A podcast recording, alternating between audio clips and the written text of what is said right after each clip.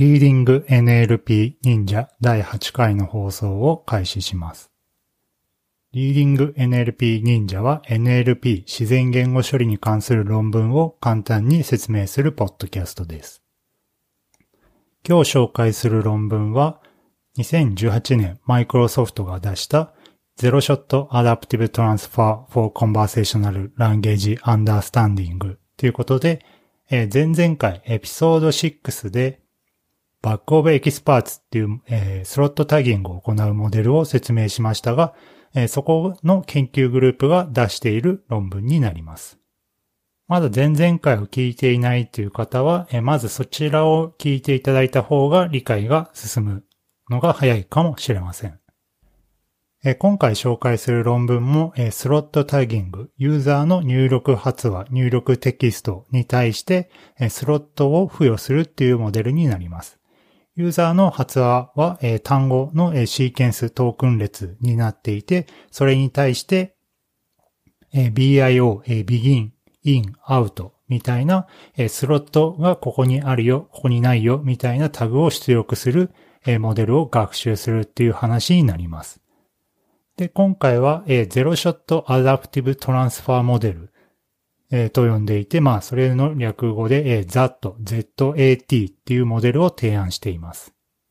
で、前回の Bag of Experts って、まあ、簡単に、えー復習しますと、えー共通のスロット、例えばロケーションとか、えータイムとかみたいな、そのいろんなドメインで現れる、えースロット、えードメインの、えーデータっていうのをあらかじめ学習させておいて、それをエキスパートって呼ぶと。で、その、えーエキスパートたちの、えー出力する、えーベクトルを、えー新規ターゲットドメインの学習時に利用することで、新規のデータを学習する際も、そのエキスパートたちが活躍して少ないデータ数で新規ドメインのデータを学習できるっていう風なモデルでした。で、今回も、えー同じような、えー背景の問題設定を持っていて、新規に、えードメイン、えー新規のドメインのスロットタギングを行う際に、いかにしてデータを少なくして済む、済ませるか、これまでの、えーデータ資産っていうのを再利用できるかっていうモデルに、あ、問題に挑戦したモデルになります。まず、イントロですと。えーそのドメイン適用をするためには、えーデータドリブンとモデルドリブンっていう、えー方法、えー戦略があるのかなっていうふうに彼らは言っています。これは前回の論文と基本的に一緒で、まずデータドリブンっていうのは、え再利用可能なスロット、例えばあんまり、えードメインに依存しないタイムとか、えプレイスといった、え汎用的なスロットのデータをあらかじめ取っておいて、その新規ターゲットのえドメインを学習する際にそれらのデータも利用して、まあ、水増しするようなえ手法をデータドリブンって言っていましたと。で、ただそれをやってしまうと学習時間が増えてしまったり、その新規ターゲットのドメインのデータ数に対して、え再利用可能なスロットのデータ数の方が多くなっちゃって、えうまくターゲットドメインの学習が進まないっていう問題がありました。じゃあそれに対して、モデルドリブンっていう方法を提案していて、 model driven っていうのはその再利用可能なスロットのデータそのものを利用するんではなくて、その再利用可能なスロットで鍛えたモデルっていうのを新規ターゲットドメインの学習に利用しようっていう風な話でした。ただ彼らが問題点として前回のその bag of experts ですね、のモデルの問題点として、彼らはまずそのタイム X とかロケーションといった独自の再利用可能ドメインみたいなものを定義していました。で、それに対する、なんていうんですかね、関連した、えー新しいターゲットドメインだったらうまく運ぶんですけど、それにあんま関連しないようなモデルに対し、ターゲットドメインに対してはあんまりうまく働かなかったっていう話があります。で、またそのタイム X とかロケーションっていうのは開発者が独自に定義した、えーまあ言ってしまえばアドホックなエキスパートモデルなので、その以外にも道スロットっていうのに対して、えー、なんていうんですかね、その、それだけではなくて、その他にも利用できる再利用可能スロットっていうのを見落としているんじゃないのっていうふうに指摘しています。じゃあ今回のモデルはどうやったかっていうと、えまず、えスロットタイギングっていうのは普通一つのモデルが、え一つの発話入力文に対して、え各トークに対して、え B か I か O、その begin, in, out のタグを打っていくんですが、今回のモデルはまずスロット別に、えタギングを行います。そのスロット、例えばアイテムっていうスロットであれば、そのアイテムしか、えタギング、アイテムに関連するスロットに対してしかタギングしない。他、えー、例えば他にカテゴリーっていうものがあれば、カテゴリーっていうスロットに対してしか、えー、タギングしない。要はそのスロットごとにそのスロットを抽出するモデルを分けるっていう風に作っています。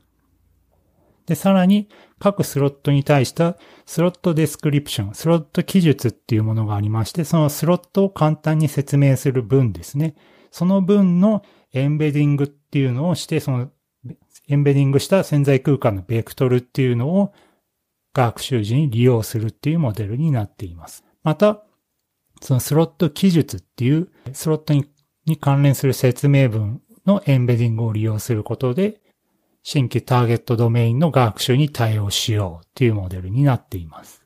で、スロットタギングにゼロショットを使うアイデアっていうのはあるんですが、具体的にはそのバプナっていうんですかね。ちょっと読み方はわかんないんですが、2017年に、えー、出されているスロットタギングのソータと呼ばれているモデルとの違う点。まあ、こちらのモデルもスロット記述を使っているんですけど、それと違うのは、まず、えー、単語表現にスロットアウェアな、えー、形で表される。何かっていうと、スロット記述に対するアテンションっていうのを、えー、計算します。これは後ほど説明します。また CRF っていうのをえレイヤーに取り込んでいます。さらに、えキャラクターレベルのエンベディングっていうのを利用しています。そのバプナさんが提案したコンセプトタガーっていうモデルに対してよりもえ、いい結果っていうのが得られたよっていうのが後ほどの実験で分かりました。じゃあモデルの説明をしていきます。えモデルは論文で言うとえ図2に該当します。まずえ、入力なんですけど、入力はユーザーの発話トークンとえ、スロット記述のトークンになります。それぞれ、系列 X と系列 Q っていう風にしています。それぞれのトークン列を単語ベースでグローブでエンベディングする。さらに CNN でキャラクターベースでエンベディングする。キャラクターとワードベースのエンベディングを足したものを入力とします。まあ、この辺はよくある手法ですね。で、それぞれ embedding したやつを concat して、えそれをえ bidirectional、bidirectional な LSTM にかけます。で、えここのバイ LSTM はコンテキスチャル LSTM レイヤーと彼らを呼んでいますが、ここの LSTM はそのユーザーの入力発話列とスロット記述列えとえ共通で利用します。まあ、ここで、え、そのユーザー発話とスロットの空間っていうのを一緒にするよっていうふうに言っているわけですね。で、次が特徴的で、そのユーザーの発話列とスロット記述列の、まあ、系列ベクトルがそれぞれできるわけですけど、スロットアウェアなベクトル G っていうのを計算します。まあ、一般的に、よくアテンションで利用されるのは対話履歴に対して、ユーザー発話との、えー、アテンションっていうのを計算して、どこの履歴に注目して今の答えを出そうかっていうのが、まあ、一般的なんですけど、今回はどこのスロット記述の、えー、トークンに、えー、アテンションするのかっていうのを計算してあげるというのが、えー、このモデルになっています。なので、まあ、入力発話とスロット記述のトークンの、まあ、マトリックスみたいなものができて、それぞれに対してアテンションっていうのを、えー、計算できるようなモデルになっています。で、アテンションを計算したら、それを、G と呼びますが、その G を先ほどのコンテキスチャル ASTM レイヤーから、出力された、モデル、データ列ですね。それをさらにまた足し合わせますと。まあ、アテンションで計算するんですけど、また、入力した、系列も、え再度もう一回使うっていう風になっています。なので、新しいベクトル H っていうのは、そのアテンションで計算したモデル G と、えー、コンテキスチュアルな、えー、ユーザー発話列ですね、えー、の X っていうのを、まあ、足し算、エレメントワイズに足し算して、得ます。で、この得られた H っていうのに対して、フィードフォワードレイヤーおよび CRF レイヤーっていうのを適用して各トークン、各ユーザー発話のトークンに対してスロットの B か I か O っていうのを出力するようなモデル。が出来上がりました。今回のモデルではスロット記述前に予測をするようになっています。なので、一つのデータを入力するときは、基本的には一つのスロットの記述を入力として利用して、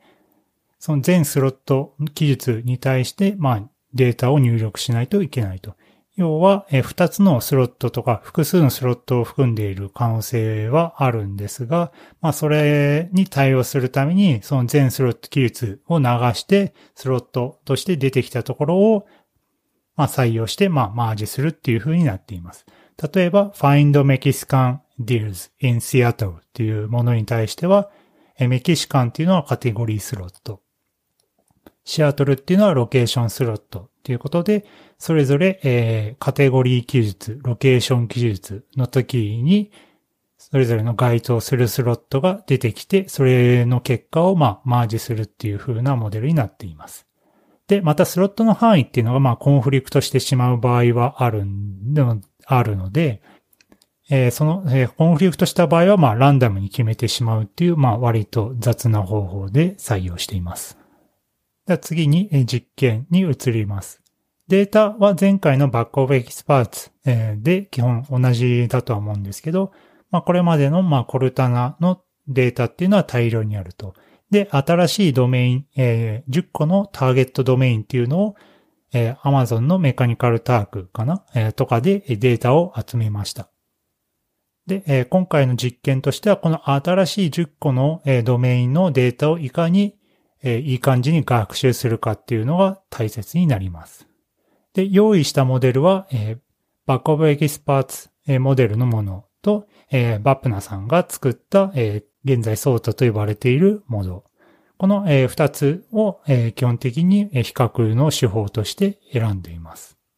まず bag of experts モデルのものは、まず LSTM と CRF ベースのものがあって、えそれぞれに対してえ bag of experts ありなし版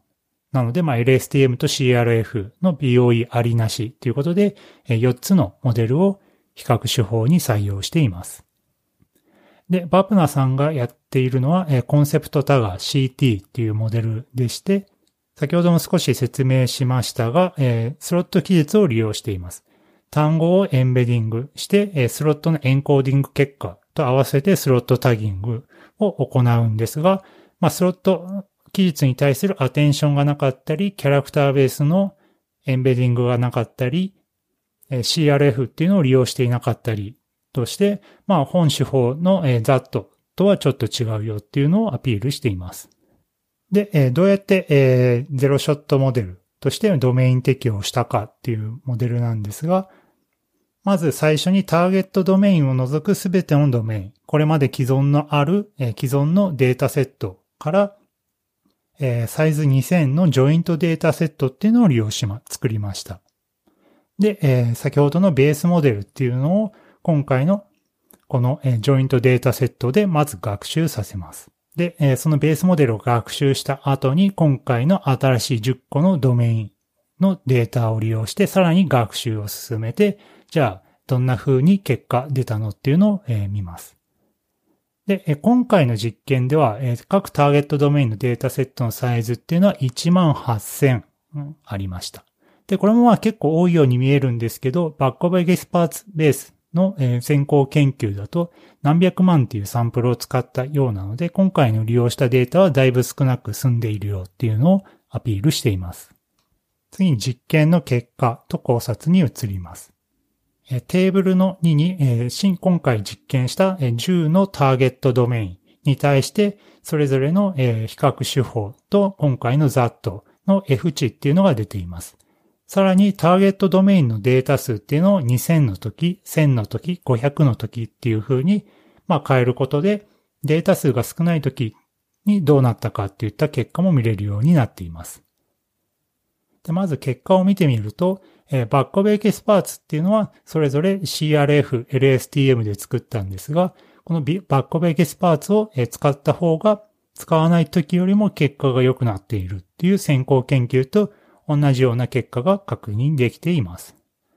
で、さらにスロット記述を利用している concept tagger と今回の提案手法である ZAT っていうのは、その bag of experts のモデルよりも、えー、あらかた良いという結果になっています。これは何かっていうと、前回の bag of experts って、そのタイム X とロケーションっていう、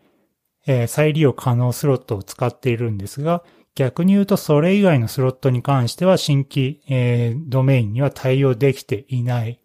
ですね。なので、まあ、例えば、えー、ショッピングドメインっていうのがあるんですが、これはあんまり time X とかロケーションっていうのを含んでいないようなので、性能が悪化しているっていう風になっていました。それに対して ZAT っていうのはスロット技術っていうのを利用しているので、そういった再利用可能スロットみたいなものにあんまり明示的に定義しなくてもうまく、一貫して性能が改善できているっていうのが今回の結果の違いになっているのかなというふうに思います。で、次に学習データを500、1000、2000と書いていましたけど、その時、それぞれの時の結果はどうなったかっていうのが、図3に載っています。今回の ZAT のモデルはデータ数500と少ない時でもいいですし、2000と高い時、多い時でも性能が高いっていうのが結果から確認できます。で、さらに、ターゲットドメインの学習データ数が0の時っていうのも実験しています。要は、ベースモデルとして鍛える、ジョイントデータセット、既存のデータセットのみで学習をさせて、いきなり新規ターゲットドメインのデータで実験をしたっていう結果になっています。これは現在のソータである CT コンセプトタガーと比較しているんですが、一つのドメインを除いて全部 ZAT が勝っているっていう風になっています。これは ZAT がその CT よりも結構複雑、複雑というかま要素が多いですね。そのキャラクターベースのエンベディングだったり、アテンションだったり、CRF っていうのを利用している分、この差が出ていい結果につながっているのかなというふうに思います。で、さらに、アブレーションのテストをしています。アブレーションっていうのは、今回のモデルで、まあ、重要そうな要素を取り除いて学習させることで、その利用した要素っていうのは良かったんだよっていうのを確認する実験ですね。で、アブレーションとして CRF とキャラクターエンベディングっていうのを除いて実験をしてみると。で、実験をしてみると、やっぱりそれらを除くと3%弱の性能低下っていうのが見られたので、CRF とキャラクターベースのエンベディングっていうのは確かに意味があるものだったっていうのがわかります。これはコンセプトタガーにはなかったので、まあ、これ、このけ、この CRF キャラクターエンベディングっていった結果がいいように働いたっていうのがわかるような結果になっています。で、さらに、今回プリトレインのワードエンベディングっていうのを利用しているんですが、それをさらにファインチューニングする。要は、えー、重みを固定しないで、今回の新しいデータセットでさらに事前学習済みの辞書を更新していくっていう風な実験もすると、えー、ターゲットドメインのデータ数が、えー、500以上ある場合は性能が改善したっていうのが分かりました。まあだから何なのよっていう感じもするんですが、まあ難しいところで、え今回のデータセットに対して、まあオーバーフィッティングしてしまうような傾向があるとは思うんですが、まあこういった結果もあったよっていうので、まあ参考の一つにした方がいいのかなというふうに思いました。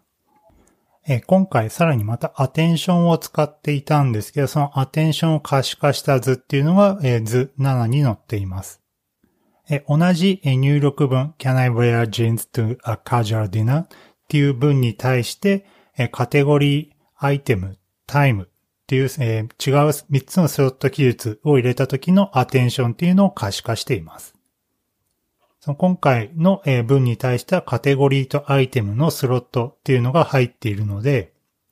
その該当するスロットとスロット記述の部分ではアテンションが強く反応しているんですけど、関係ないタイムのスロットに対しては特に明確なアテンションっていうのを確認できないっていう、まあ、期待通りの結果が得られているっていうのが確認できます。で、エラー分析も行いました。まず、スロット位置が入力部に対してどこにあるのかっていうのに対してエラー率がどう変わってくるのかっていうのを見てみます。で、え見てみると、え、スロット位置が最初にある場合にエラー率がすごい高くなっているっていうのがわかります。逆に言うと、え、スロットが後ろの方にあるとエラー率は少ないので、ある程度コンテキストがある時に限ってうまくいっているようにも見えます。で、次に、えー、スロットの、え長さですね、えいくつかの単語からなる場合もあるんですけど、そのスロットの範囲別にエラー率を示したのがえ図5に載っています。で、見てみると、スロットの範囲が長くなるほど、長いスロットほど、えエラー率っていうのが高いっていうのがわかります。で、えこれはえ次の分析にもちょっと依存する、関係するんですけど、品詞、え今回の入力する文をえスパイシーっていうえライブラリを利用して品詞をつけますと。で、その品詞別にエラーがどう変わっていくのかっていうのを円グラフでえ図6に残しています。で、えこの中で2番目にエラーが多いのは conjunctive 構造っていうもので、どんなものかっていうと複数単語からなるえ品詞ですね。えそれに対するエラーが22%っていうのがありました。なので、今回のモデルはこういった品詞情報っていうのを利用していないんですけど、こういった conjunctive、複数単語からなるようなスロットに対しては、こういう、えー、コンセプ、えー、別途ポスタギングしたようなものが役に立つかもっていうことを言っています。で、一番多いエラーっていうのは、えー、NAM、えー、名詞カテゴリーでした。で、まあ名詞っていうのは、まあいろんな、えー、コンセプトだったり、えー、サーフェイス表面のえバラエティが多いと思うので、まあ、その多様性にうまく対応できていないっていうことなのかなというふうに思います。でえ、この NAM、えー、名詞カテゴリーに対応するためには、この名詞カテゴリーのエキスパートモデルとかを導入すると、まあ、結果が良くなるかもっていうふうに著者らは言っています。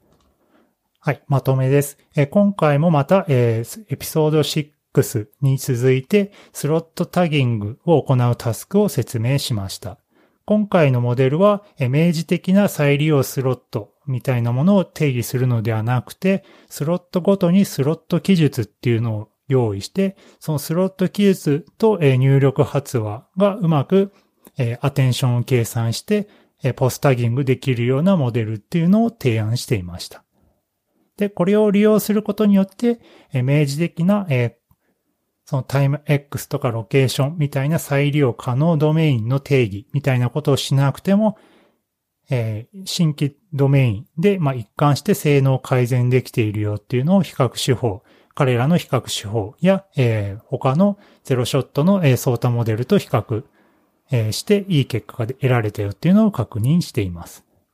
え、コメントです、え。今回のモデルはスロット抽出え記述っていうのを利用しているんですけど、そのスロット記述前に、え計算をしないといけないっていうことで、スロットの、え数分だけ、え計算量が多くなるっていうのは、まあ、あんまり良くないかなというふうに思います。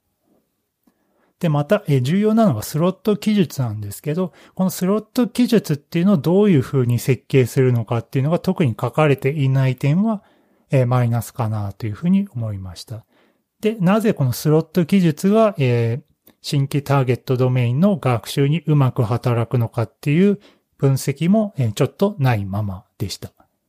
え、ただ面白いのは前回のもそうですけど、マイクロソフト、本体ですね。マイクロソフトリサーチではなくて、コルタナとかを作っている開発部隊が、えー、まさに次の、えー、リリースとかで出すようなドメインについて、まあこういうふうに研究開発しているよっていうのが垣間見える論文で、まあ非常に面白いと思ったので、まあちょっと出してみました。はい。これで、えー、第8回の、え、今回スロットタギングの論文を説明しましたが、解説を終わります。それでは。